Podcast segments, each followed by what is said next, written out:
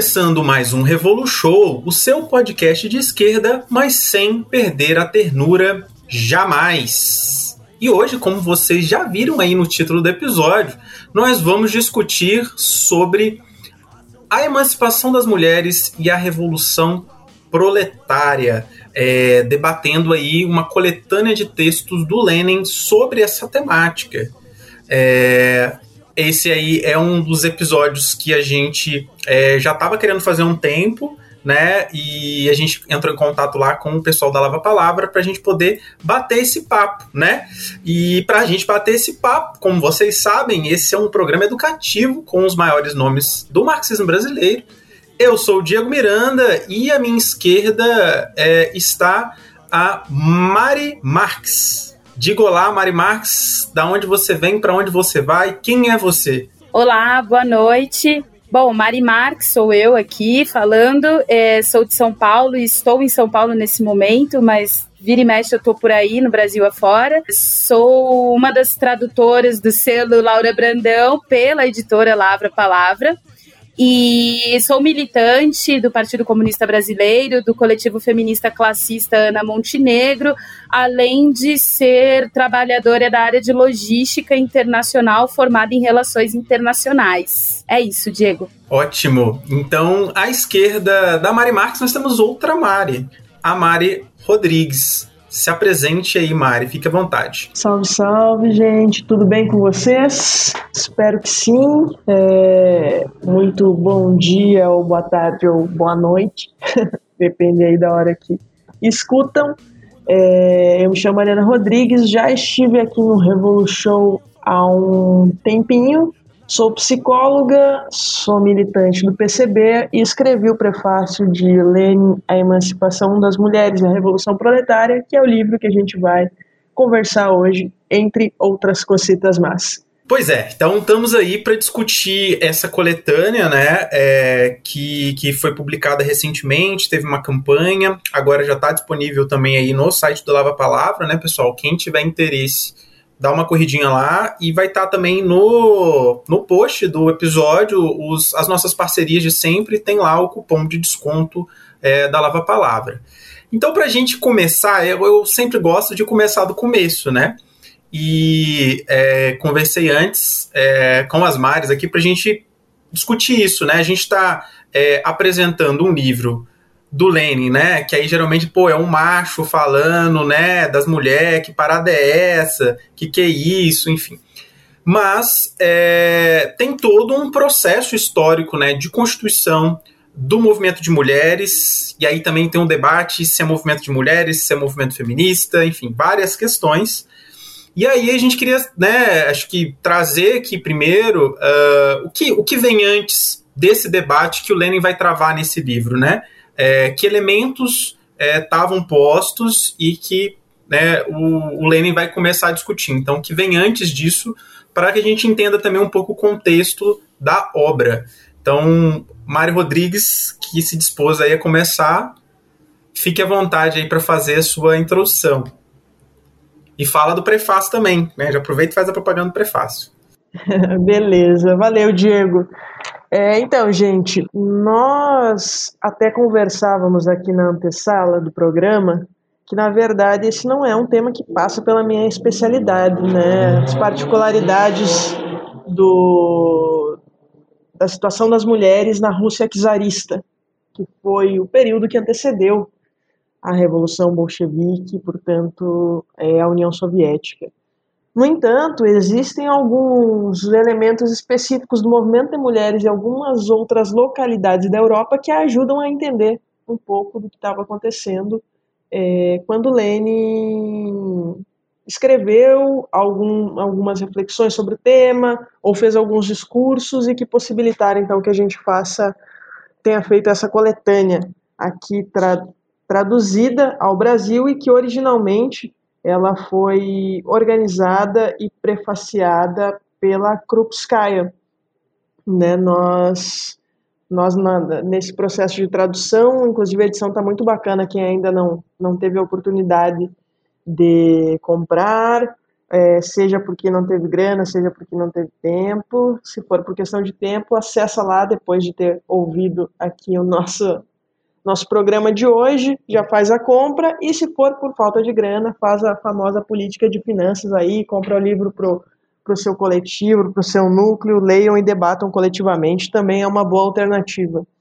É, bueno, mas indo ao tema, no nosso prefácio à edição brasileira, a gente começa justamente entrando nesse dilema que o Diego trouxe, né? Pô, é um macho falando do, de, de, de temas de mulheres.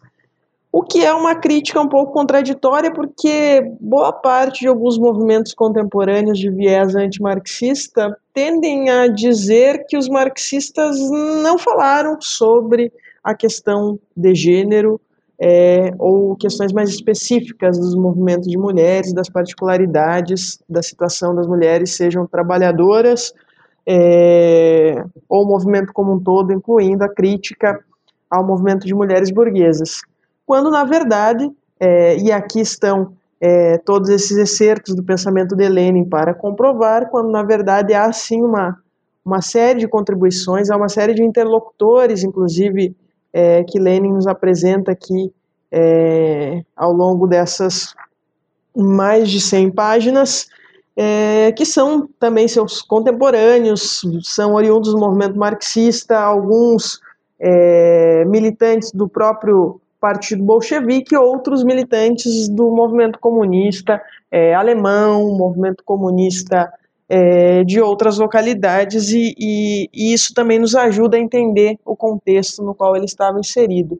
Então, acho que é importante salientar que o que a gente mais tem, talvez, de documentação, pelo menos é, como pesquisadora que eu tive acesso, foi relativo ao movimento de mulheres francesas, né? inclusive é tido como um marco do movimento feminista, é, a aquele insurgente movimento feminista burguês naquele contexto de queda da Bastilha, de luta por direitos civis, naquele momento da Assembleia Constituinte Francesa, uma luta por igualdade de gênero. É, isso é tido como um marco do movimento, da história do movimento feminista, né? E isso teve muita influência é, no movimento de mulheres de outros países, como, por exemplo, na Alemanha. Né? Quem vai escrever sobre isso muito bem é a Clara Zetkin, que viveu na França e, no seu retorno à Alemanha, traz uma série de influências dos debates que estavam acontecendo por lá e traz isso para dentro, inclusive, do Partido Social Democrata Alemão e, mais tarde, também ali no contexto da, da, da Primeira Internacional, é, leva adiante alguns desses debates e vai se confrontando com vários, vários dirigentes importantes de partidos é, sociais-democratas ainda à época, né, ainda não, não se autodenominavam partidos comunistas, mas mais tarde também com esse é, recém recém criado movimento comunista internacional, né, no contexto é, de primeiras revoluções do século XX. Então, é, nesse momento que, que Lenin escreve grande parte desses excertos, ele, o, o, movimento de mulheres na Europa vai ter graus variados. Né? Na Rússia czarista, é, o que a gente tem de informação através dos textos do Lenin é que se tratava, talvez por a sua formação social majoritariamente camponesa, é, muito pouco acesso à escolarização e nesse sentido ao letramento e outros elementos que para, por exemplo, ler as notícias que vinham da França, articular determinados, determinadas ações políticas, era por si só muito difícil. Mas mesclando isso com, com, com as próprias normas czaristas, que eram bastante rígidas no que diz respeito à organização é, dos camponeses, mas especialmente também a organização das mulheres né, dentro da política, tem que, temos que lembrar que a Rússia é, sempre teve uma fortíssima influência de uma igreja ortodoxa, além de todos os outros elementos típicos do antigo regime, é, de restrição da mulher à participação na, da, na, na esfera pública, é, aquela história toda que, que a gente conhece muito bem pelos estudos do, do patriarcado, história do patriarcado e tal, E bom, Lenin está vivendo isso, está né? Tá vivendo isso naquele contexto e também está vendo, a partir da sua militância no movimento comunista é, internacional, algumas outras expoentes de outros países, como a Clara Zetkin, como a Kolontai, como a própria Krupskaya, que estão trazendo elementos é, desse crescente movimento de mulheres e que trazem isso para dentro dos seus partidos e trazem, portanto, a necessidade de construir uma tática para o movimento de mulheres. E é importante salientar que já havia, é, digamos assim, embriões de uma organização específica de mulheres, é, independente dessa articulação do movimento de mulheres burguesas, né? Eu acho que a Mari Marques vai comentar um pouquinho sobre isso também, mas isso é muito importante, né? Porque existe essa história do feminismo mais popular que a gente conhece a partir das ondas do movimento, e aquela primeira onda é a dos direitos civis e tal, e fica lá, na verdade, a história é, do feminismo que teve algum vínculo é, ou que foi um pouco mais aceitado pela classe dominante.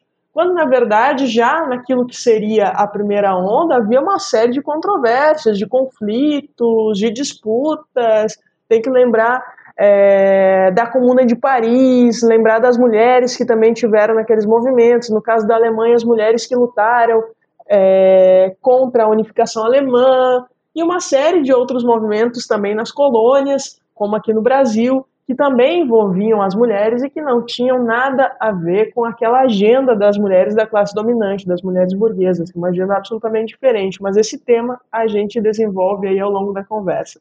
Vai lá, Mari. Pois é, aí dando até continuidade a essa, essa linha de raciocínio, né?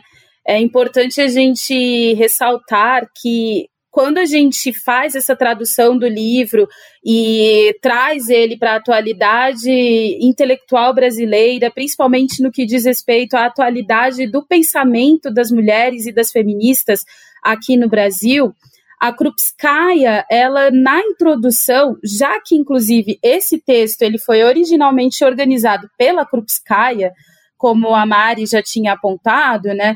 Na introdução, ela deixa bastante claro que é necessário organizar as mulheres para que elas avancem é, intelectual, cultural, social e economicamente nessa relação social que está sendo estabelecida no movimento que no movimento revolucionário da Rússia que vai levar à União das Repúblicas Socialistas Soviéticas, até porque o que predominava na sociabilidade econômica das mulheres na Rússia czarista era a relação camponesa. Então, era a relação da mulher direto com a sua família, sem nenhuma relação externa ao seu seio familiar e uma relação direta com a terra, sem nenhuma relação externa com o ambiente industrial que estava se desenvolvendo na Rússia, né? E aí é interessante a gente ter esse olhar crítico com relação ao que a própria Krupskaya escreve, porque no século XIX para o século XX, o capitalismo ele estava se desenvolvendo por todo o mundo. Então, é, o apagamento da organização das mulheres trabalhadoras, ele é algo bastante produtivo e profícuo para um ideal capitalista de organização de sociedade liberal.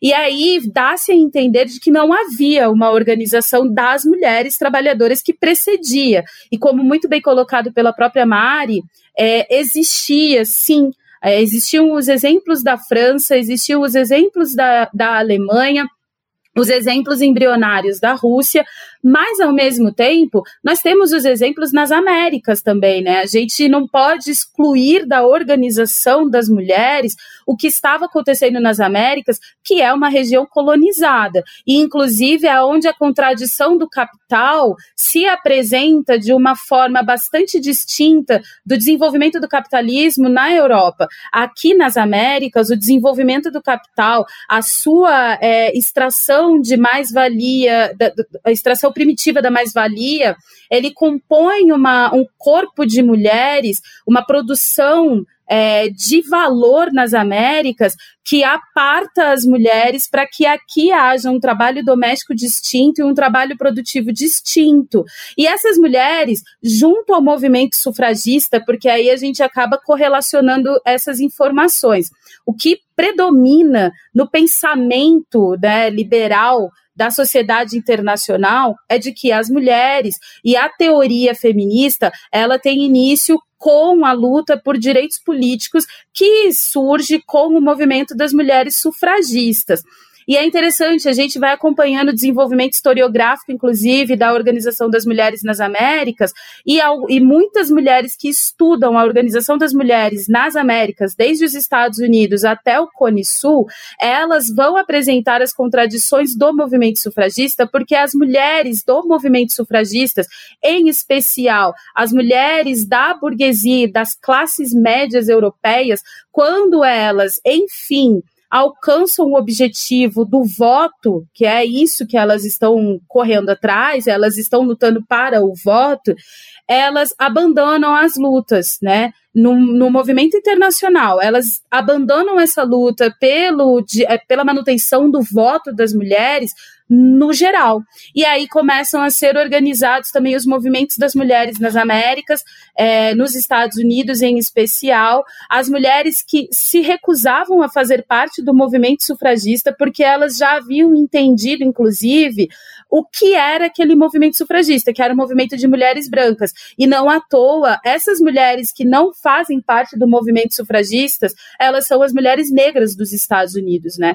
Então, o contexto, o que a gente tem que precede é, o, o, que o Lenin está falando e o que o Lenin está escrevendo e o que o Lenin está palestrando nas suas viagens para organizar o Partido Comunista da União Soviética, é, é esse contexto, né? É essa troca de informações. É um movimento sufragista que está apagando o movimento das mulheres trabalhadoras que estão lutando por igualdade de direitos, e aí é uma igualdade de direitos, inclusive assalariamento, é, uma jornada de trabalho que seja menos exaustiva, não à toa, é, no século XIX para o século XX, o, o movimento de mulheres ele se confunde também com a necessidade de tornar um direito ao assalariamento ou tirar as crianças da produção industrial, né?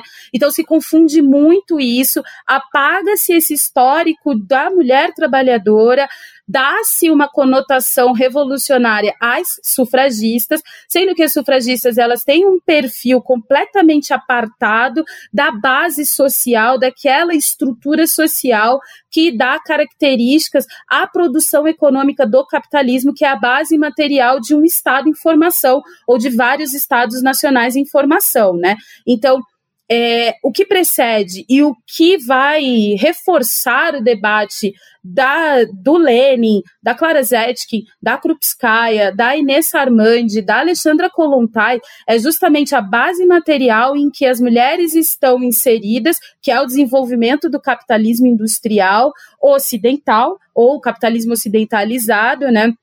E, ao mesmo tempo, essas mulheres no capitalismo ocidental não se identificando com as políticas de Estado que estão sendo organizadas dos Estados capitalistas, né? e, e, e, como elas estão apartadas dos direitos. A luta por igualdades de direitos, ela não se cessa na igualdade por direitos políticos, então ela precisa avançar em todos os direitos da sociedade capitalista que está sendo formada, em especial no processo revolucionário da União Soviética, apresentando todas as contradições desta sociedade capitalista em formação. E é importante a gente também observar que a gente está falando de um período em que a Primeira Guerra Mundial está acontecendo e a, a Rússia, nesse processo revolucionário, ela se retira da Primeira Guerra Mundial. Ela está vivendo uma guerra civil na Rússia. E, ao mesmo tempo, a Primeira Guerra Mundial está ampliando as contradições do desenvolvimento capitalista, inserindo as mulheres em setores produtivos até ou em que elas até então não estavam inseridas. E isso se espalha para o mundo inteiro, né?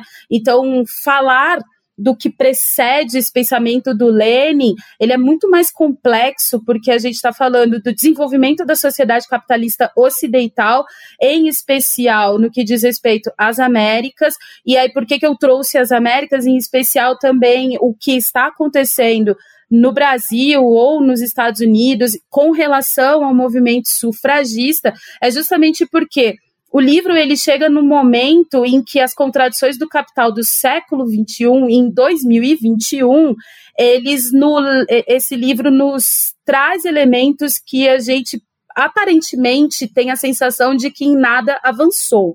Né? Mas, diferentemente do que podemos dizer, é, para a luta das mulheres nós tivemos um avanço, né? Ao mesmo tempo, mantém-se esse apagamento do que é a organização das mulheres trabalhadoras.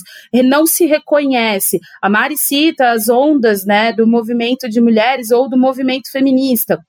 E é importante a gente ressaltar que é, essas ondas elas são bastante produtivas para o pensamento liberal da organização das mulheres. Elas são completamente improdutivas para que a gente entenda a organização das mulheres trabalhadoras. Porque, senão, se a gente adere a esse debate das ondas feministas, a gente esquece que o movimento de mulheres, em, em, especial o movimento das mulheres sufragistas, ele não precedeu o movimento das mulheres trabalhadoras por lutas de direito, por igualdade de salário e que elas veem como principais interlocutoras Clara Zetkin, Nessa Armandi, Alexandra Kolontai e muitas outras mulheres que vão fazer parte do Partido Comunista, do movimento comunista internacional, que estão presentes nas internacionais comunistas.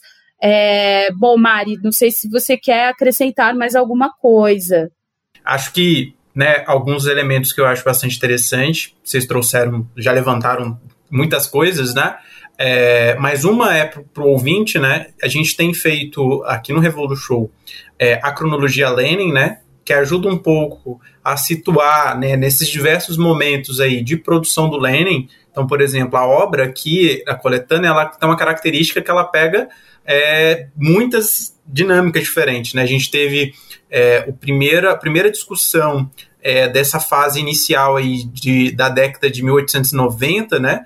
É, onde o Lenin vai estar tá polemizando com o populismo, né, com os Narodnik, e vai estar tá na luta da construção de, do Partido Operário Social Democrata Russo, né, que vai ser o partido dos marxistas, que vai ter suas tensões ali e vai ter a sua divisão entre bolcheviques e mencheviques é, lá em 1903 e 4, o processo que se prolonga ali é, naquelas primeiras décadas. Em 1905 a gente vai ter a revolução é, burguesa na Rússia, né, e todo um, um processo de discussão e polêmicas é, que vão perdurar aí entre 5 e 17, né, várias discussões que o Lenin vai travando, e a gente tem o um processo próprio da revolução e o processo posterior, né, então é, existem muitos Lenins aqui, né? Muitos debates, muitos contextos que estão se dirigindo a processos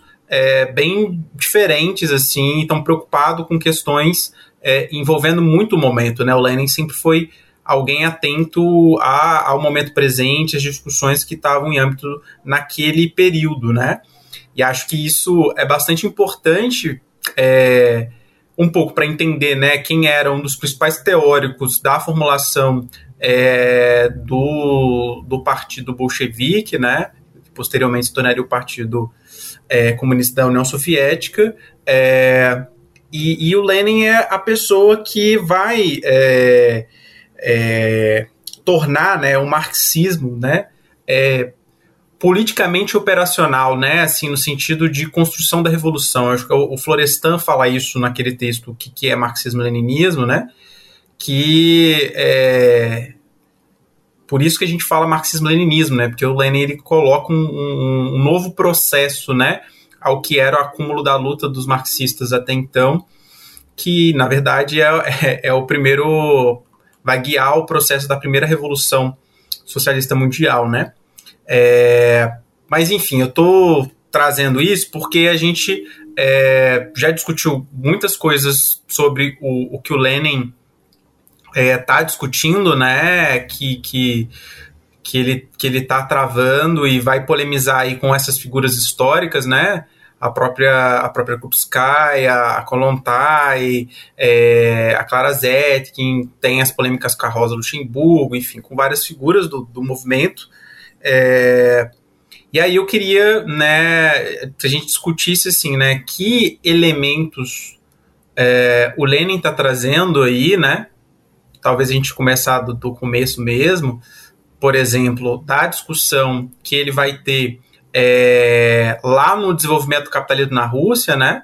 O, o, o texto que, que, vamos dizer assim, né, é a primeira vez que o Lenin está se colocando ainda no cenário do debate no interior da Rússia a partir de uma abordagem marxista, né, que na Rússia ainda era algo né, é, inicial, enfim, e como que ele está travando esse debate. Mas assim, é isso. A pergunta é muito é que, que o Lenin traz de novo, né, é, nesse debate é, que está relacionado à a, a, sua produção e a polêmica é, no interior do movimento. Bom, é, a gente até, como diz a Mari, né, na antessala estava discutindo isso, né?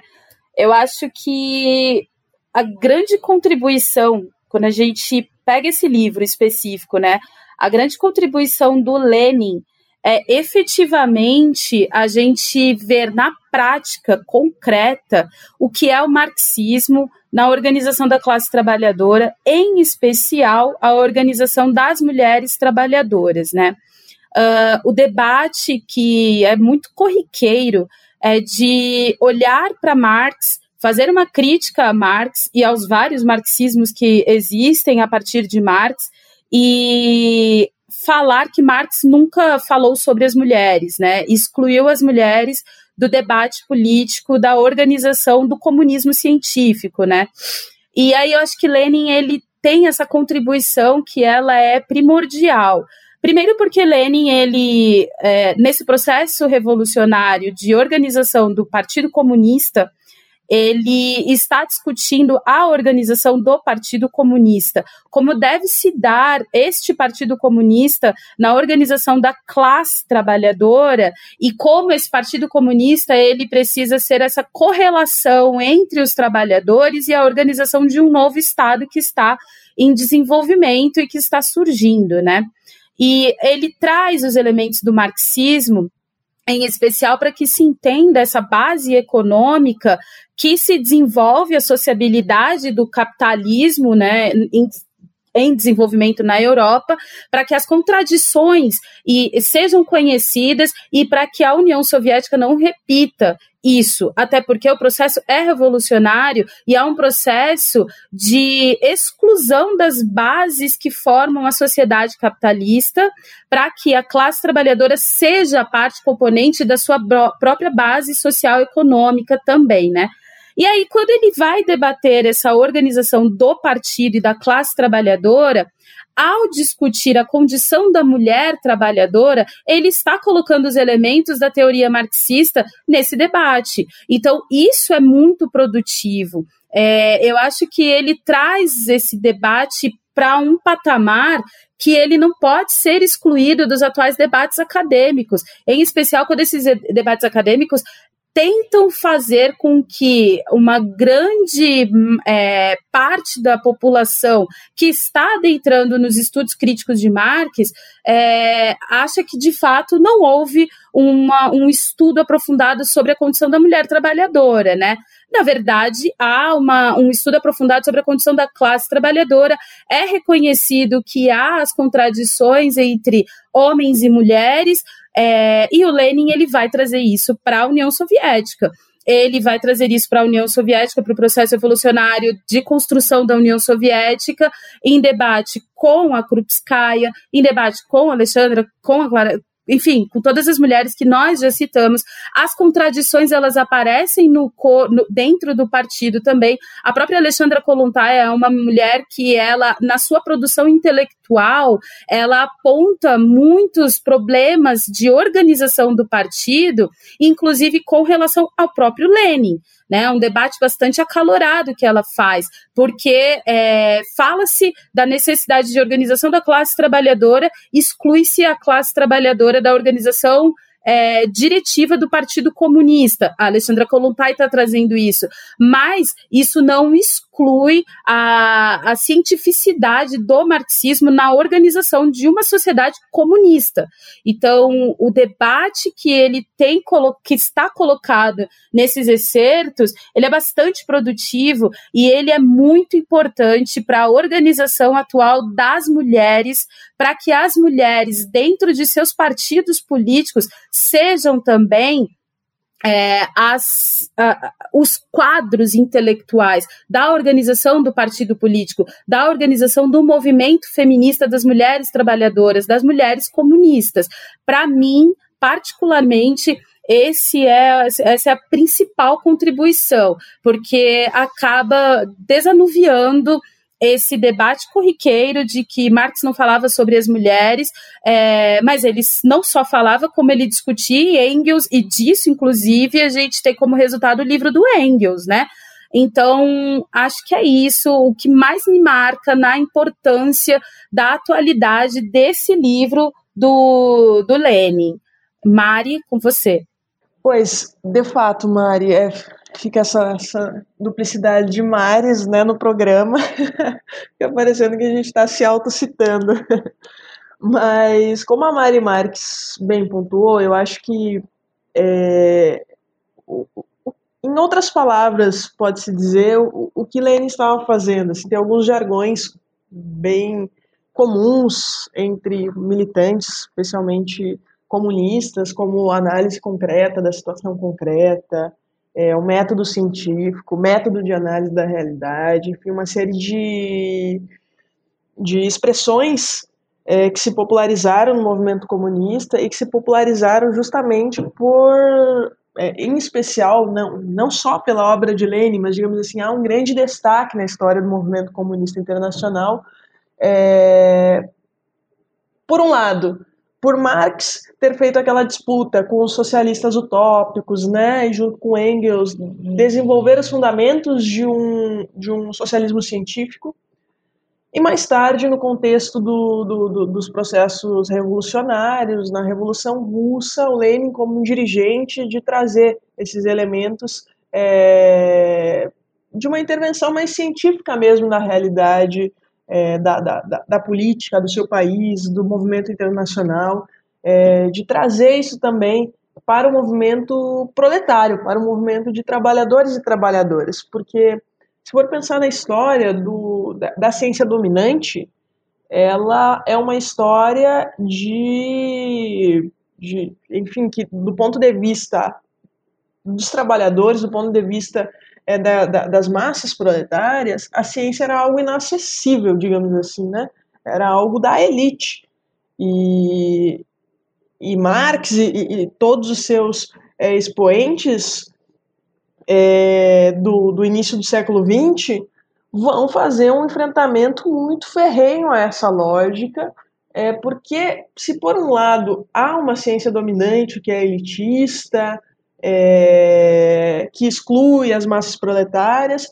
Por outro lado, há também é um fenômeno ainda no período de Lenin muito comum de um certo, um, certo predomínio do, do, de noções naturalistas, de noções mais até místicas de, algum, de alguma maneira que é, afastavam as massas proletárias de qualquer é, intenção revolucionária, porque é como se o destino dos trabalhadores e das trabalhadoras, os destinos dos, dos camponeses estivesse selado, né, estivesse dado.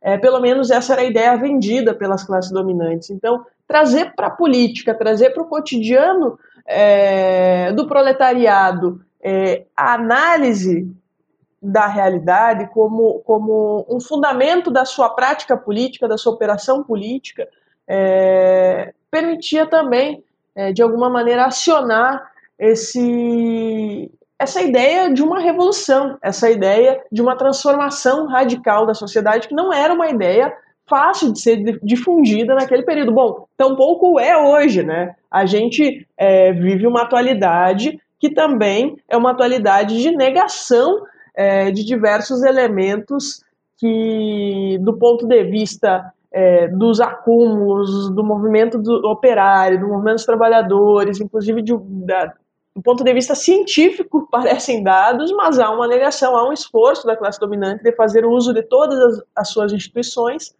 é, de disseminar uma ideologia que é contra-revolucionária, que é, na verdade, reacionária, que afasta os trabalhadores e as trabalhadoras de qualquer possibilidade de resistência, de transformação. Então, é, Lenin, desenvolvendo o trabalho que Marx vai fazer é, naquele momento de disputa com socialistas utópicos para construir é, uma análise do que é o capital, é, o que é a força de trabalho, o que é a mercadoria, o que é o, o, quais são os fundamentos do capitalismo.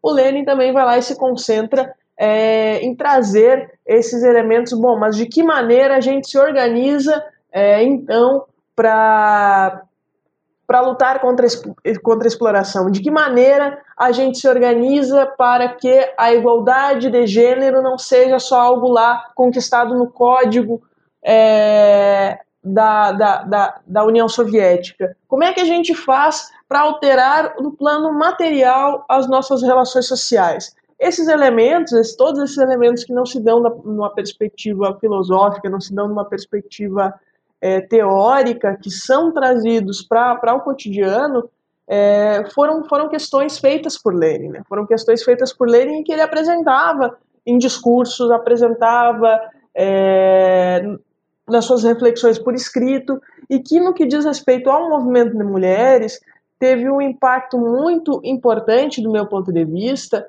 porque permitiu, no mínimo permitiu o, a criação, a, o, ou pelo menos o, o, aprofundamento de um debate político no movimento de mulheres, porque se por um lado pode parecer estranho aquela questão que o Diego trouxe lá no início, né, um macho falando das mulheres e tal, por outro lado, não se pode esquecer que esse era um contexto que sequer a participação política das mulheres era aceita, inclusive esse vai ser um debate que a Clara Zetkin vai traçar lá no interior do Partido Social Democrata Alemão, que mesmo fazendo é, um combate à, à, à política ainda é, imperial, a política ali do, dos, derivada do antigo regime, do recém-unificado Estado-nação é, da Alemanha, é, mesmo assim não permitiam, muitos militantes não permitiam uma organização específica de mulheres, não permitiam que as mulheres assumissem determinadas tarefas. Então, essa era a realidade, inclusive, do, do, do embrionário movimento comunista naquele momento.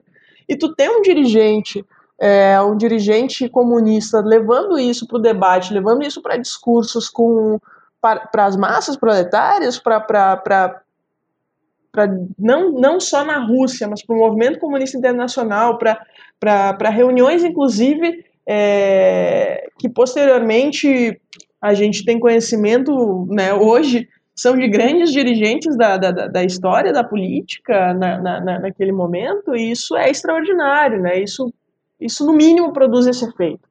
Né? Claro que não é, o, não é o melhor efeito, né? Claro que a gente gostaria muito que fossem as operárias é, russas que pudessem ter produzido grande parte desses textos, dessas reflexões, e que a gente pudesse conhecer a realidade é, da União Soviética também pelos olhos de mais mulheres, né? não só pelos olhos é, de um dirigente como foi Lenin.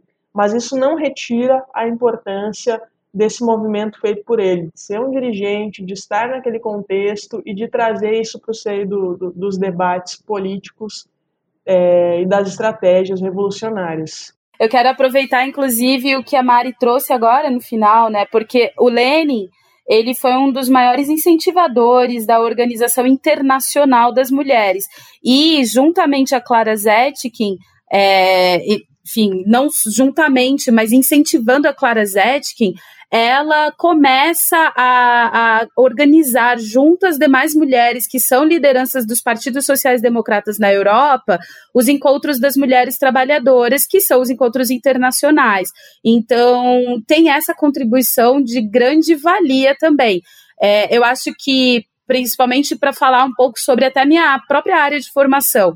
Nas relações internacionais, o que se conhece como uma teoria feminista das relações internacionais é muito apegado ao, ao momento atual em que muitas mulheres diplomatas e consulesas assumem esses postos políticos, né? Como se a participação política da mulher fosse somente essa, numa qualidade de representante do Estado. É, eu acho que esse debate internacional, que é muito produtivo nesse período de organização dos partidos comunistas na Europa e que são bastante incentivados pelo Lenin, não à toa, vários dos excertos do Lenin são saudações a esses encontros de mulheres, né?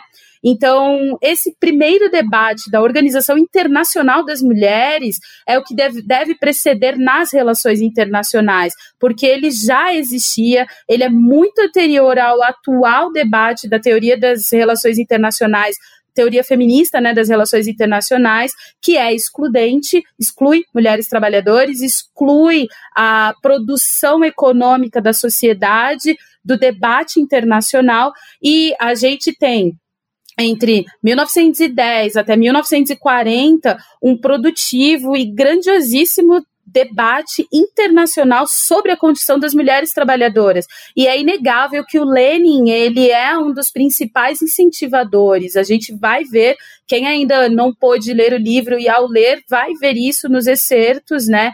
É importantíssimo a gente ressaltar isso. E por que que eu também aproveitei essa parte final da, da, da fala da Mari?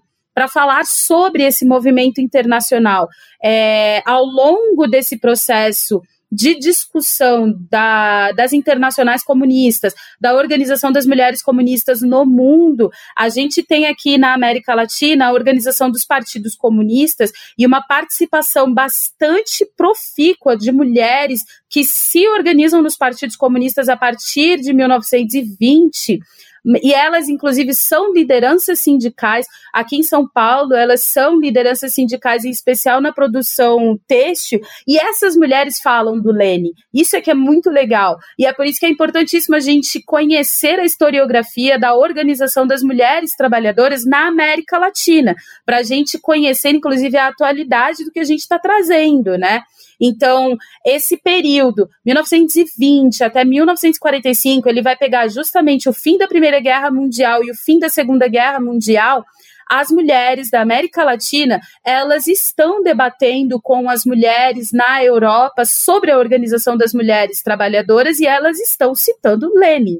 Né? Então, era isso também que eu queria trazer para esse debate, como uma contribuição também até a própria fala da Mari. No movimento internacional, há sim, sem sombra de dúvidas, uma grande, um grande incentivo do Lenin junto às demais mulheres. E aí, é, o próprio Diego havia dito, né? É, um homem falando sobre as mulheres não havia espaço para as mulheres falarem nos partidos políticos, né? E é isso que é importante também ser colocado. E ao não haver espaço e haver essa, esse incentivo e essa construção do espaço das mulheres dentro dos partidos políticos para que elas falem, para que elas se organizem e para que elas sejam os quadros políticos dos partidos e que a gente vê também nos excertos de Lenin, né? Esse incentivo é primordial, porque é a partir daí que as mulheres são incentivadas e começam a falar mesmo. Elas se inscrevem para falar em público, elas estão se organizando para pro, os movimentos é, locais e regionais das mulheres trabalhadoras. Elas viajam para a França, para a Alemanha, para os encontros das mulheres trabalhadoras. Elas vão se encontrar com outras mulheres trabalhadoras para falar da organização das mulheres na Suécia, na Dinamarca. Então, há essa contribuição que é, sem sombra de dúvidas, uma das maiores também do Lenin e esse livro traz isso, né? Ele está escrito ali nos excertos que foram reproduzidos pela Krupskaya. Muito bom, e eu vou puxar aqui uma coisa que é muito importante, vocês estavam comentando, né? Que é, é um pouco inverter uh, essa questão, né? Do papel do Lenin, né? Acho que hoje qualquer marxista é, eu, né, comunista, né, para ser mais específico, é,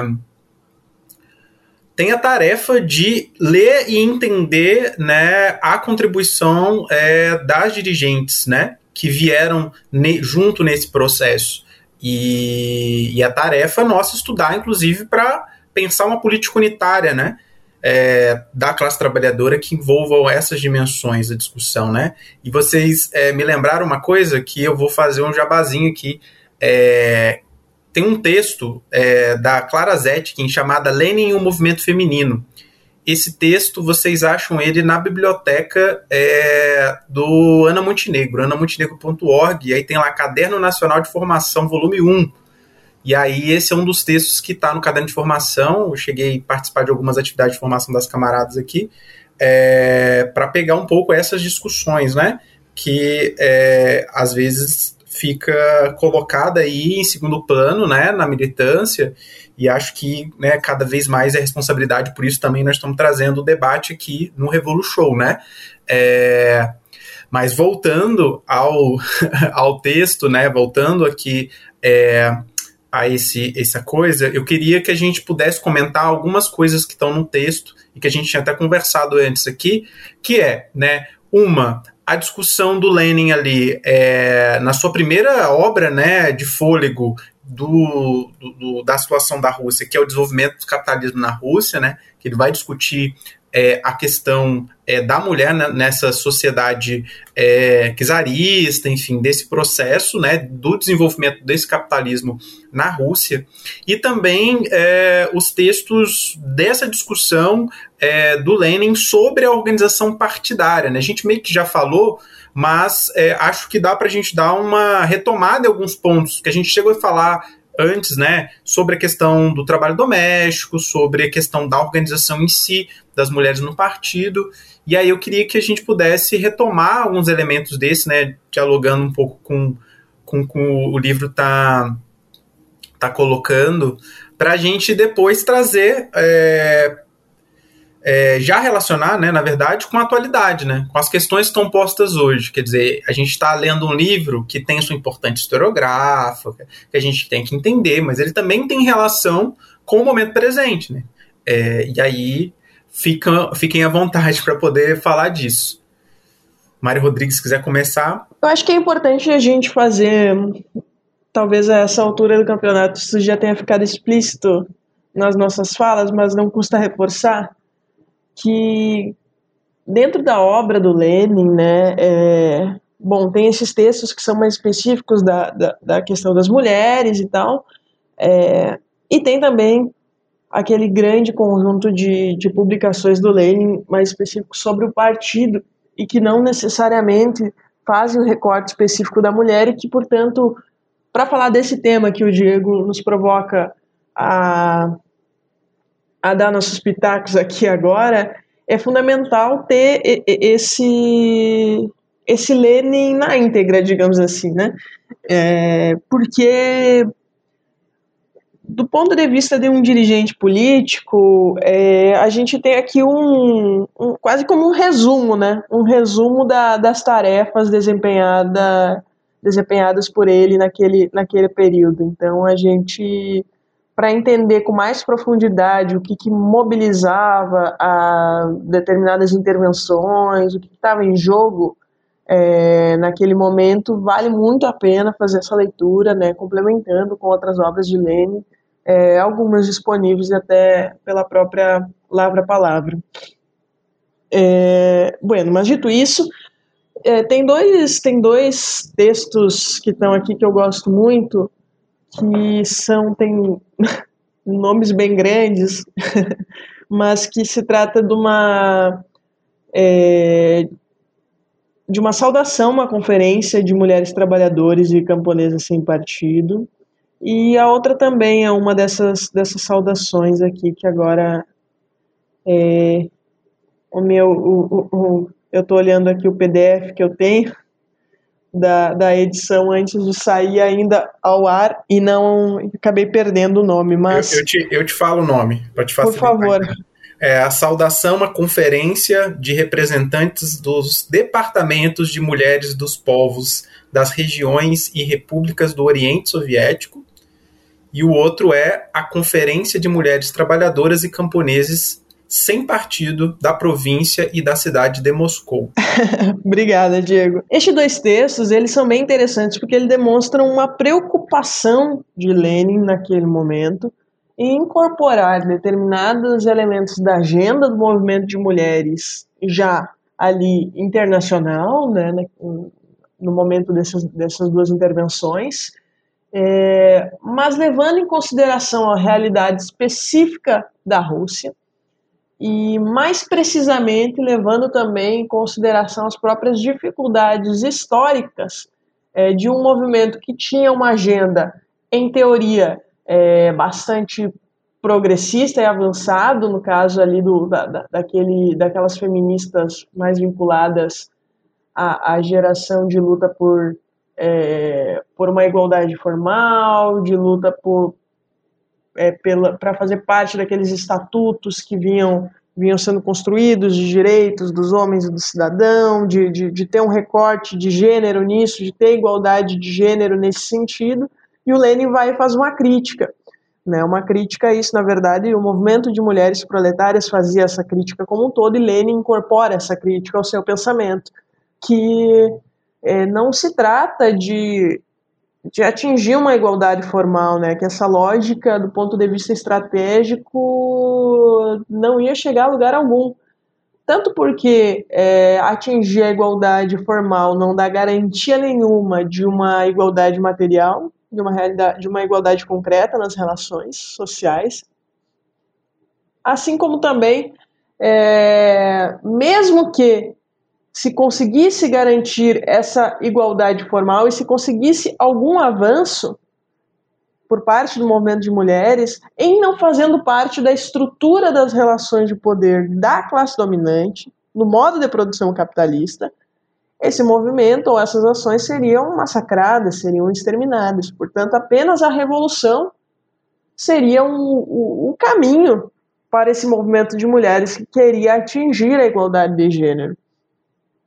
E mesmo fazendo essa constatação, Lenin admite em um dos seus discursos que após a, a, a proclamação da, da União Soviética e dos primeiros códigos, a tarefa mais fácil teria sido né, garantir essa igualdade formal, essa igualdade jurídica é, de gênero na, na União Soviética, na, na Rússia Soviética. Porém, porém é, isso seria só um primeiro passo, né? E, e, tudo que viria depois, enfim, decorrente disso, aí sim começam os verdadeiros desafios, porque também é, não se tinha, não, não, não se tinha desde a, da, dessa ascensão violenta do capitalismo, desde essa invasão nos, nos campos que exterminou o modo de vida camponês, desde esse avanço voraz da industrialização que disseminou a miséria é, tanto na Europa quanto também levou as colônias a longos períodos de escravidão. Toda essa lógica que foi da onde ascendeu o modo de produção capitalista, ela só foi possível também, ou melhor, há uma relação indissociável, não exatamente de causa e efeito, mas sem dúvida nenhuma uma relação indissociável entre também esse, é, é, essa forma da divisão sexual do trabalho, e das relações de gênero, né? Então também há uma imposição da classe dominante sobre como isso deve ser e, portanto, é, fazia parte também da luta de classes derrubar de alguma maneira é, toda toda essa lógica.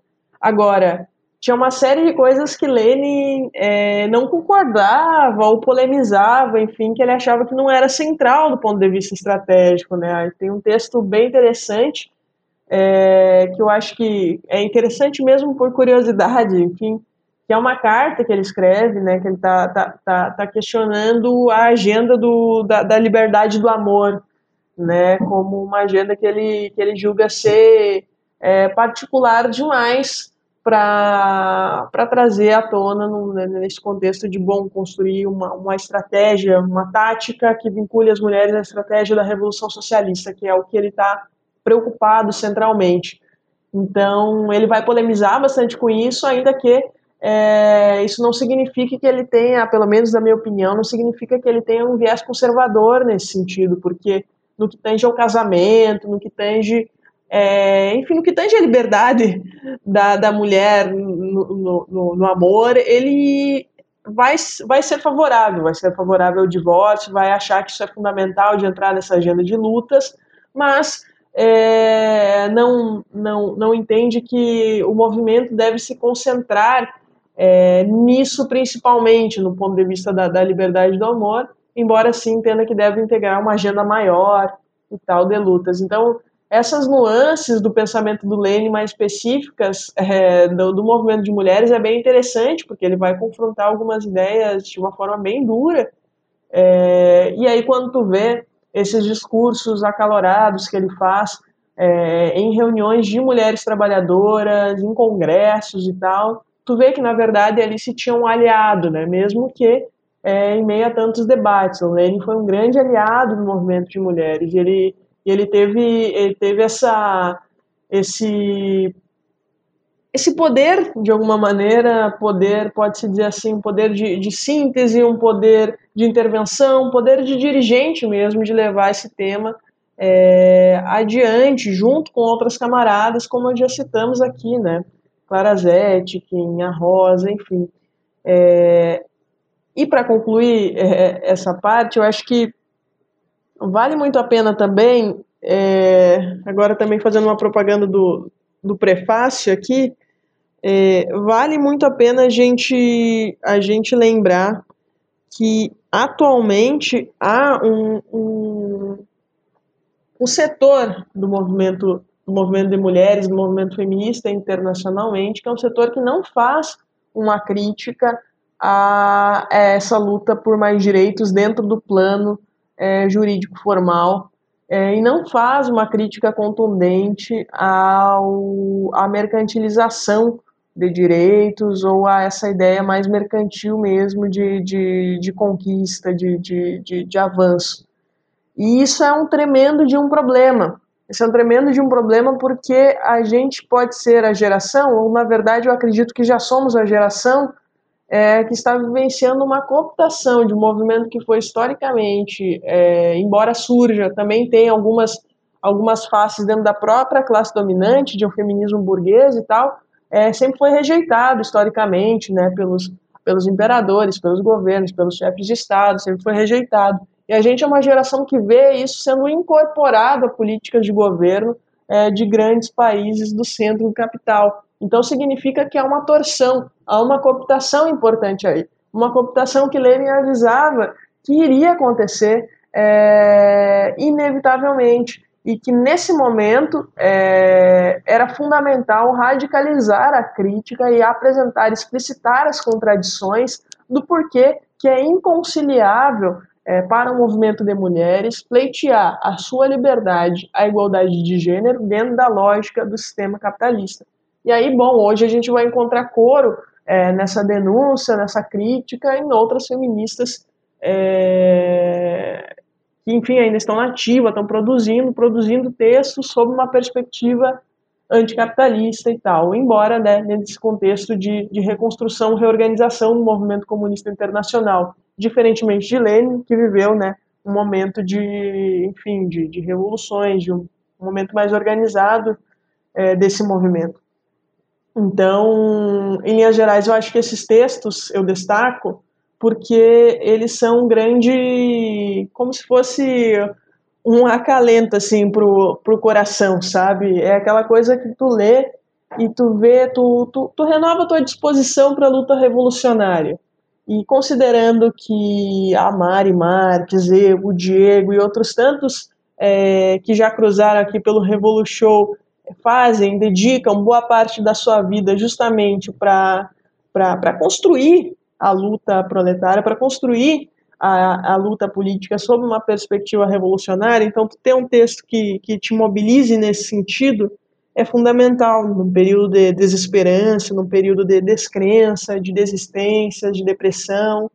É, a gente também precisa pensar na teoria e nas produções nesse sentido, né, como como mobilizadores. E isso Lenin também o é, né? Um grande agitador, um grande propagandista, um grande mobilizador, e sem dúvida nenhuma comprova isso nesses textos que a gente citou. Bom, eu guardo uns carinhos especiais aqui por alguns capítulos. É, eu acho que também pelo fato de a gente estar tá vivendo esse período de pandemia, que esses capítulos são muito interessantes e para mim, né, de, de extrema importância, né, porque quando a gente observa que neste período de pandemia o desemprego feminino é um dos maiores aqui no Brasil, que está no mundo, é, a gente pega aqui no livro e vê aqui o, prime o primeiro capítulo, não, ele não é o primeiro, mas enfim, excertos de o desenvolvimento do capitalismo na Rússia, e aí é o capítulo sexto, né? A, a, manufatura capitalista e o trabalho capitalista a domicílio. Por que, que ele, para mim, é bastante marcante, principalmente se a gente considerar esse contexto de pandemia?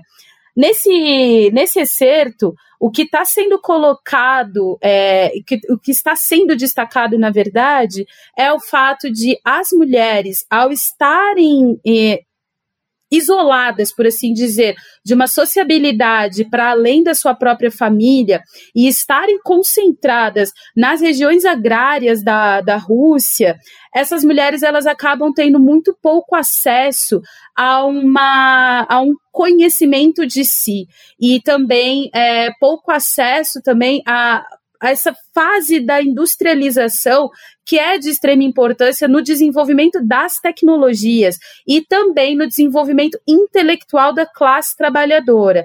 Então, eh, nesse excerto, no que diz respeito às mulheres, Lenin está chamando atenção para isso, né?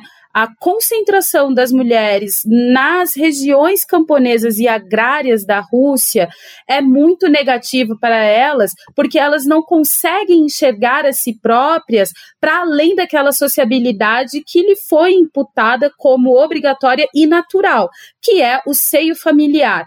E aí, ao longo dos, do, dessa produção intelectual do Lenin, na organização das mulheres, ele traz várias vezes esse posicionamento dele contrário a esse formato de família, porque ali ingessa a, a mulher. E ao engessar a mulher, a mulher não tendo consciência de si, ela não luta para a emancipação de si própria, né? Então, esse capítulo me chama bastante atenção, por quê?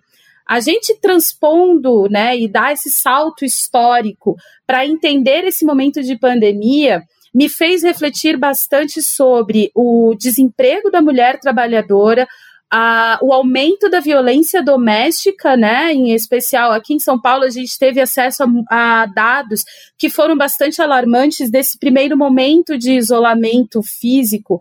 Eu acho estranho falar isolamento social, então por isso que eu sempre falo isolamento físico, porque muitos trabalhadores continuaram saindo para trabalhar, independentemente de graus de avanço da pandemia, né? Mas os dados que nós obtivemos no primeiro trimestre do isolamento no ano passado aqui em São Paulo, eles foram bastante assustadores, porque eles reforçaram o que nós da, do movimento feminista havíamos colocado historicamente na nossa pauta de luta. É, a mulher isolada dentro de casa, ela sofre constantemente com a violência doméstica, seja ela física, psicológica ou financeira.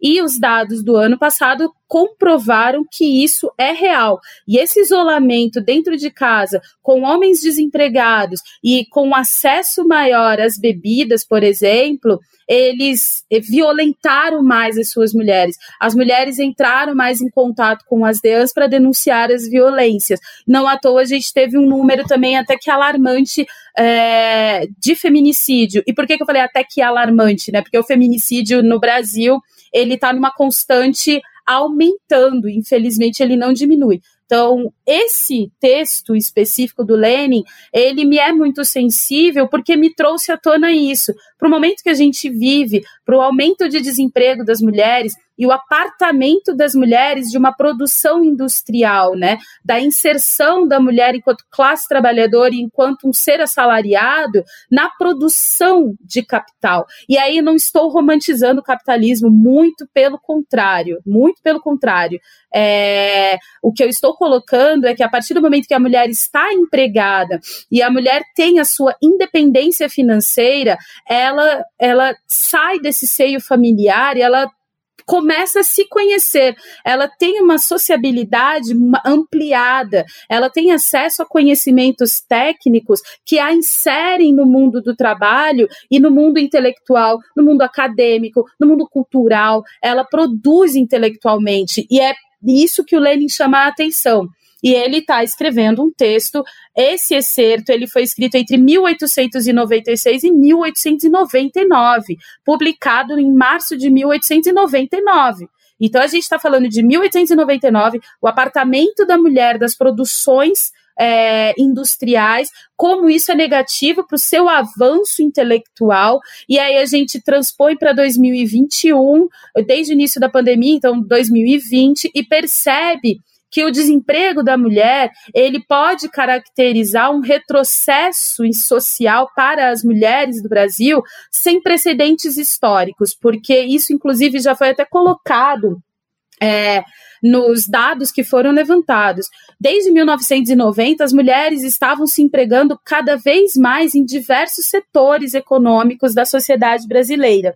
A gente retrocedeu a um patamar que ele aparentemente está precedendo ao que era a empregabilidade da mulher em 1920, 1930 né, esse distanciamento da produção da sua própria vida, da produção econômica de si, e essa manutenção de uma característica doméstica e domesticada das mulheres. E aí, não só nesse excerto, o Lenin ele avança também nesse debate sobre a domesticação e a vida doméstica das mulheres. É um debate bastante produtivo, porque ele vai perpassando os tempos, né? É, e aí, quando ele coloca essa condição da mulher na, na sua domesticação familiar, é, ele chama atenção também para o fato de ali haver ou não um trabalho produtivo. Esse é o grande debate, essa é a grande polêmica que nós temos no, hoje em dia, né? O trabalho doméstico, ele é um trabalho produtivo ou é um trabalho improdutivo? Eu acho isso bem interessante e o Lenin está jogando com essas ideias, né? Ele está colocando esses elementos da contradição. É, esse é o primeiro capítulo, mas tem outros, e aí eu até quero citar, deixa eu até pegar aqui, uh, que é o capítulo que ele fala sobre. Estou procurando aqui no livro, só um minutinho. Ah, sim, um outro capítulo que ele é curtíssimo, mas ele é muito interessante, né? Europeus civilizados e asiáticos selvagens. E aí o título ele já é assim uma afronta e é bem sarcástico, por assim dizer, porque ele está falando sobre é, um britânico chamado McCormick, que tinha uma amante cuja serviçal indiana tinha 11 anos de idade. Esse britânico, que é o colonizador na Índia, ele estuprou essa indiana de 11 anos de idade. E quando o caso dele veio à tona por um jornalista de Londres que residia é, na Índia, o, o, esse colonizador foi absolvido e a família da indiana estuprada não pôde ser ouvida. Isso também nos remete às, às atuais condições de sociabilidade brasileira em períodos de pandemia, né? As famílias da classe trabalhadora, as famílias dos violentados não são ouvidas e elas são sempre colocadas em xeque, são sempre questionadas. Haja visto o que aconteceu na quinta-feira passada no Jacarezinho, com 28 mortos, e que o único nome que aparece com rosto, sobrenome nos telejornais é o do policial civil que morreu. Mas os 28 mortos, ele ainda são colocados como suspeitos nos telejornais. Então a gente percebe que esse livro, Europeus Civilizados, esse livro não, desculpa, esse capítulo, Europeus Civilizados e Asiáticos Selvagens, que é de abril de 1913, ele tem uma realidade que se mantém, né? A, a, violência contra a classe trabalhadora, ela é histórica, ela é real. E é isso que a gente precisa conhecer e reconhecer. E um outro capítulo que eu acho bem legal e que eu acho importante também a gente trazer à tona, ele também é bastante polêmico, não vou dizer que não, que é a carta para Inês Armandi, porque a Inês Armandi, ela nas trocas de cartas que ela faz com o Lenin, ela está tentando convencê-lo de que é importante escrever uma cartilha sobre o amor livre. E aí ela aponta alguns itens, né, alguns pontos desta cartilha que o Lenin prontamente rebate. E ele rebate por quê? Ele questiona a Inês Armandi se de fato é, a gente, ao discutir as relações afetivas nessa nova sociabilidade em construção, a gente precisa de fato defender que não haja um, um, amor nessa relação marital entre homens e mulheres, né? Ele traz isso também como uma contradição. Se você está dizendo que o amor é livre, você está reproduzindo, Inês Armandi, um ideal de amores livres da classe burguesa, classe dominante, que é a classe que a gente combate.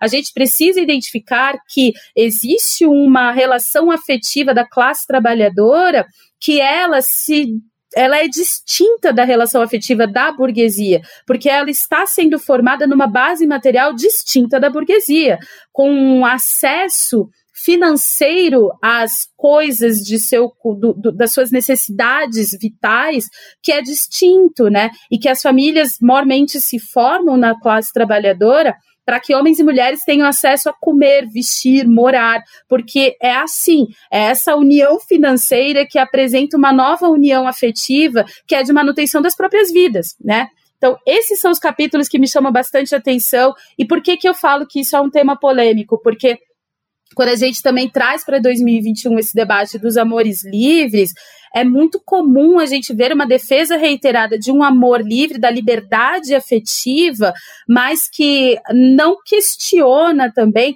a realidade concreta da mulher trabalhadora brasileira, né?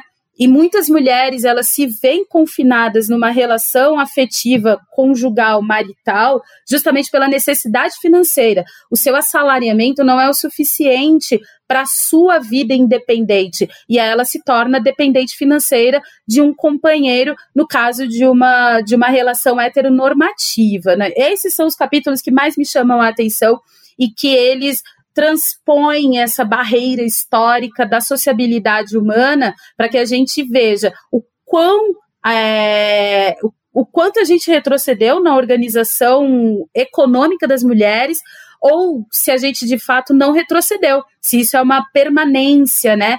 Mas eu acho, na minha humilde opinião, né, que isso daí faz parte, inclusive, das crises cíclicas do capital.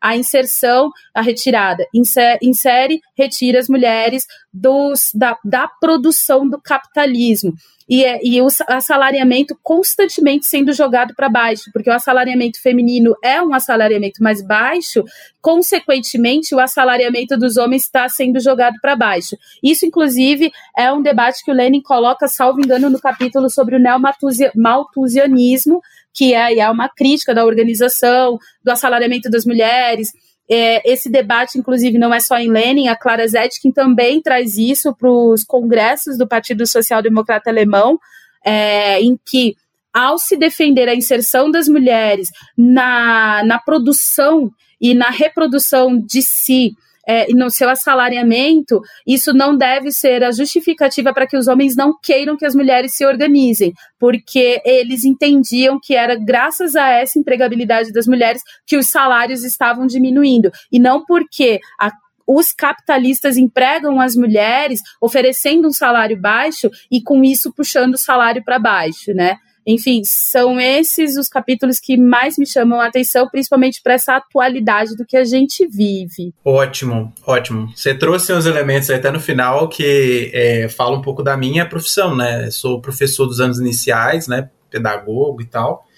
E a história da educação no Brasil, né? É, e todo o debate sobre como é, essa carreira, né? Foi achatada tem a ver com um processo é, de um processo crescente de mão de obra feminina, né, que usou, foi, foi parte de um movimento de achatamento de salário, de pressão, né, é, de, de abaixamento, enfim, é o, debate aí que, que, é muito bom, né, e que muitas das vezes é, nos cursos de pedagogia, né, no próprio debate no movimento sindical, às vezes isso passa batido. Mas acho que você trouxe aí muitos elementos. Acho que nós temos já aí uma hora, uma hora e pouquinha de programa. É, não sei se vocês querem talvez trazer alguns temas aí mais atuais é, que dialogam com o livro, ou se a gente já pode ir para as considerações. É, e aí fazer umas propaganda, enfim. É, que a gente tem mais coisas vindo aí pela biblioteca Laura Brandão, que eu, que eu sei, né? E, mas aí, o que, que vocês acham? É, tem algumas coisas que eu acho importante falar antes das considerações finais, sim, Diego.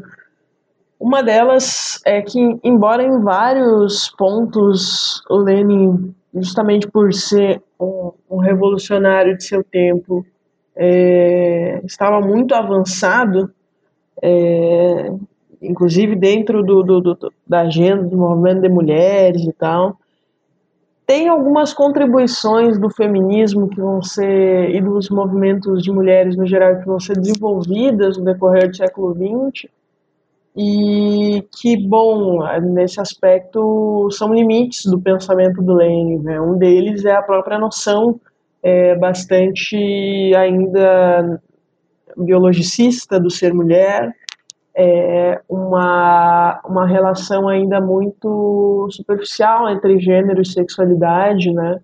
É, quase que mecânica, enfim, sem colocar em, em, questão isso dentro da própria história da, da, das relações de dominação que, que, que constituíram o modo de produção capitalista.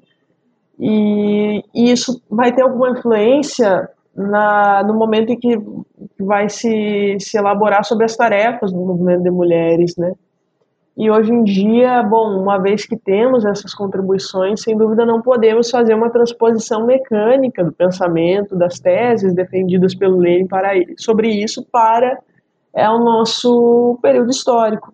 Embora sem dúvida nenhuma o movimento, os fundamentos do seu pensamento, esses sim, é, sejam extremamente atuais para pensar, para atuar, para desenvolver uma praxis revolucionária no movimento de mulheres, né? seja construindo o feminismo classista ou seja construindo o próprio Partido Comunista, né? porque é, ao fim e ao cabo a intenção do Lenin, mesmo que ele defendesse né, as organizações específicas, era construir uma nova sociedade. Portanto, assim como é, se almeja abolir as classes, né, e se almeja abolir as diferenças, é, não só formais, mas também materiais das relações de gênero, também é fundamental que, do ponto de vista da organização política, da dinâmica da organização política, se caminhe também para isso.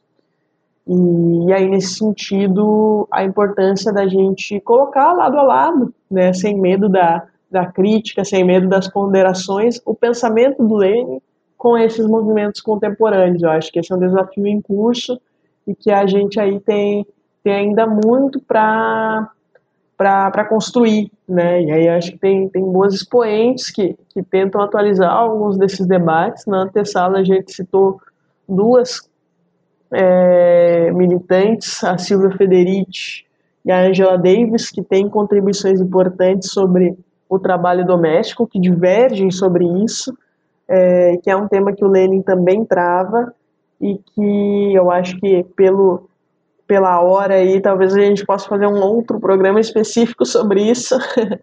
Mas fica aí a dica o texto o texto da Angela Davis que fala sobre isso está lá no Mulheres Raça e Classe. Tem outros também mas é, tem um muito bacana é, no finalzinho lá a partir da página 225 do Mulheres Raça e Classe. E, e o da Silva Federici a gente tem, especialmente ali, é, Marco Zero da Revolução, tem o próprio Caliban e a Bruxa, que, que, que, recorta um pouco dessa temática, e que eu acho que é um debate aí que a gente ainda precisa avançar numa síntese, não só no que diz respeito ao trabalho doméstico, mas a outras pautas que historicamente foram, é, foram defendidas, construídas, é, foram avanços do movimento comunista e que, e que hoje, num contexto de, de desarticulação mesmo do proletariado brasileiro, é, do ponto de vista de uma, de uma frente única, é, de um partido revolucionário com uma capacidade de intervenção na realidade que faça frente aí aos avanços da capital, que possa interrompê-los, sem dúvida nenhuma, atualizar essa agenda de lutas com base nessa crítica revolucionária é algo que é uma tarefa urgente. Então, antes de partir para as conclusões, ou talvez isso até já seja quase uma conclusão, né, Diego? Aí agora não sei, mas vou passar a bola para para Mari Marques. No que diz respeito também a essas contribuições atuais e as próprias referências que a Mari colocou, a Mari Rodrigues, né? Eu acho que é importante a gente citar também muito da produção brasileira.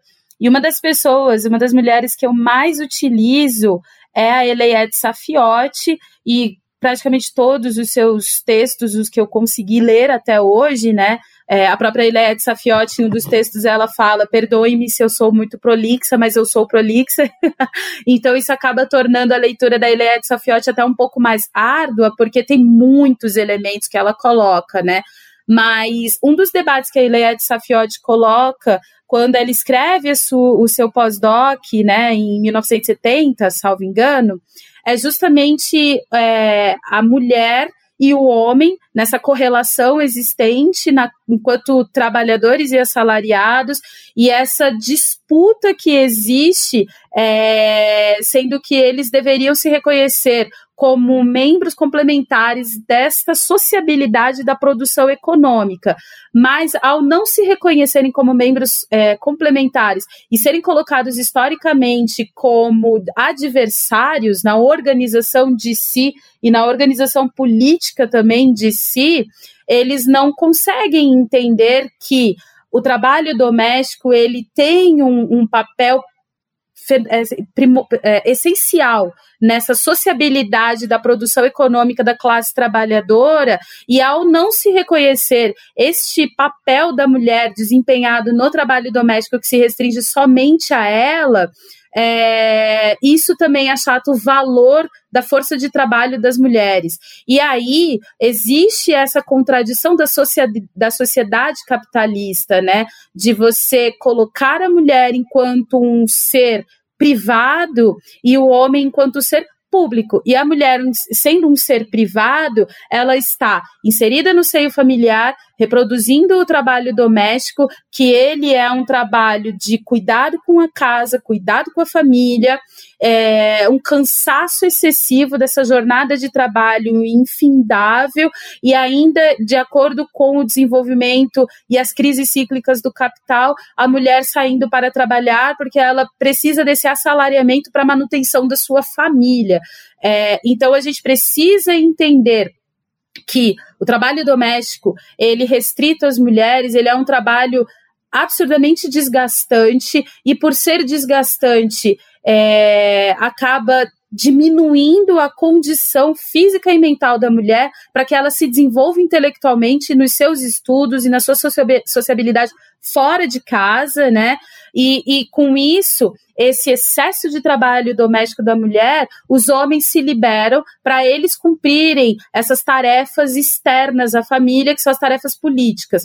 Nessa produção intelectual, nesse sentido, dessa domesticação da mulher e a vida pública do homem, a gente também tem a produção intelectual da Flávia Biroli. E a Flávia Biroli, ela traz esse debate também, né? A organização política da mulher, essencial para essa emancipação das mulheres na atual sociabilidade. Não à toa, a mais recente produção da Flávia Biroli é relacionada ao neoconservadorismo, porque o neoconservadorismo defende que a família ideal é a família nuclear burguesa, homem, mulher, filhos. E aí a mulher, ela mantém-se como a única responsável pela constituição familiar. Ela está sem, sempre sendo responsabilizada pela família de bem, pelos bons filhos, pela boa educação, para que não haja filhos homossexuais, ou, enfim, É, é esse neoconservadorismo que está colocado na atualidade da, da vida privada da mulher e ela sem ter acesso a essa vida pública, né? Então, a gente tem um debate aí muito, muito produtivo no que diz respeito ao que a gente havia colocado anteriormente, que é essa polêmica, né, do trabalho doméstico, é, da acumulação primitiva do capital e o trabalho da mulher, o apagamento da mulher, o debate que a Silvia Federici coloca no Caliban e a Bruxa sobre a mulher ser a produtora e reprodutora das forças de trabalho, porque é ela quem pare uh, e aí cria uma nova polêmica, mas é porque a gente tem diversos elementos da contradição do próprio desenvolvimento do capitalismo, né? A Silvia Federici, ela traz um, um, um, ela faz um apanhado histórico do apagamento da vida da mulher no avanço da sociedade capitalista. Então, a gente tem diversos elementos que vão dialogando constantemente com esse livro do Lene. Bacana, bacana. Acho que é isso, né? A gente pode ir caminhando agora para as considerações. Acho que deu para trazer muitos debates, porque é, chegamos num ponto que exigiria se desdobrar algumas discussões, e aí teria que afunilar e, e discutir, né? A gente tem aí no, no Revolu Show há algum tempo a, o nosso desejo de fazer alguns episódios é, sobre a produção da Safiote e, e outras intelectuais importantes é, do movimento feminista. A gente tem algumas dificuldades de tocar, né? Não só essa, como tantas pautas. É, mas, enfim, vai rolar, a gente vai, vai fazer e vai poder desdobrar aí essas discussões que são muito importantes. Então vamos, vamos lá para as nossas considerações, mas antes vamos ao pronunciamento do Comissariado de Comunicação e Propaganda. Olá, eu sou o Zamiliano e estamos de volta com o Comissariado de Comunicação e Propaganda deste lindo podcast para nós falarmos aí dos nossos cupons e descontos que nós temos para você e aproveitarmos para agradecer a todas as pessoas que nos auxiliam financeiramente com as suas contribuições mensais. Considere se tornar uma dessas pessoas também em padrim.com.br/revolution ou pelo seu aplicativo do PicPay. Nossos amigos Lava Palavra mantêm o cupom RevoluShow tudo em caixa alta, que dá 10% de desconto nos livros deles. A Revolustore continua com desconto de 20% em todos os seus pôsteres, com o cupom RevoluShow20, em minúsculo. As lutas anticapital mantêm seus 10% de desconto em mais de 16 livros aí em nossa descrição do podcast com o código REVOLUSHOW com R maiúsculo 202007. E finalmente temos os cupons de sempre com 15% de desconto nos livros da editora Baioneta, 10% de desconto nos livros da editora Ciências Revolucionárias, 10% de desconto em todas as camisas da camisa crítica, 10% de desconto em todas as camisas da veste esquerda. Todos esses descontos e seus cupons estão aí no seu feed ou na postagem desse episódio. Um abraço a todos e não se esqueçam: derrubar esse governo fazendo protesto no dia 29 do 5 em todas as capitais é gostoso demais. Então, estamos aí retornando, né, é, para essas considerações. Primeiro, queria agradecer muito aí a disponibilidade é, da Mari Marx e da Mari Rodrigues e agradecer ao Land aí que permitiu esse contato e facilitou esse processo para a gente poder estar tá gravando esse, esse, esse episódio. É... E também falar, eu acho que já vou adiantar aqui um pouco, sair um pouco na frente, é... sobre o que vem por aí, e aí vocês né, incrementam e tudo mais, que é uh, o, os próximos próximos livros que vão vir aí pela coleção da Biblioteca Laura Brandão, né?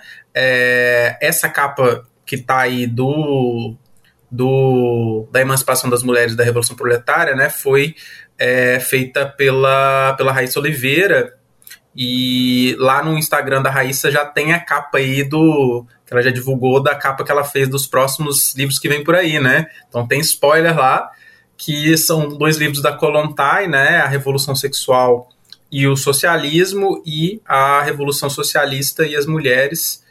E aí fiquem à vontade para falar, para fazer considerações, é, propaganda, enfim, o que, que vocês quiserem, o espaço de vocês. Mari Rodrigues, diga aí, que você quiser, a casa é sua. Bom, gente, a propaganda mais especificamente aí da, das obras eu vou deixar para Mari Marques, que está mais à frente do selo. Eu fiz uma participação especial é, escrevendo esse prefácio. Sou uma parceira, estou à disposição da Mari Marques aí, porque daí vier.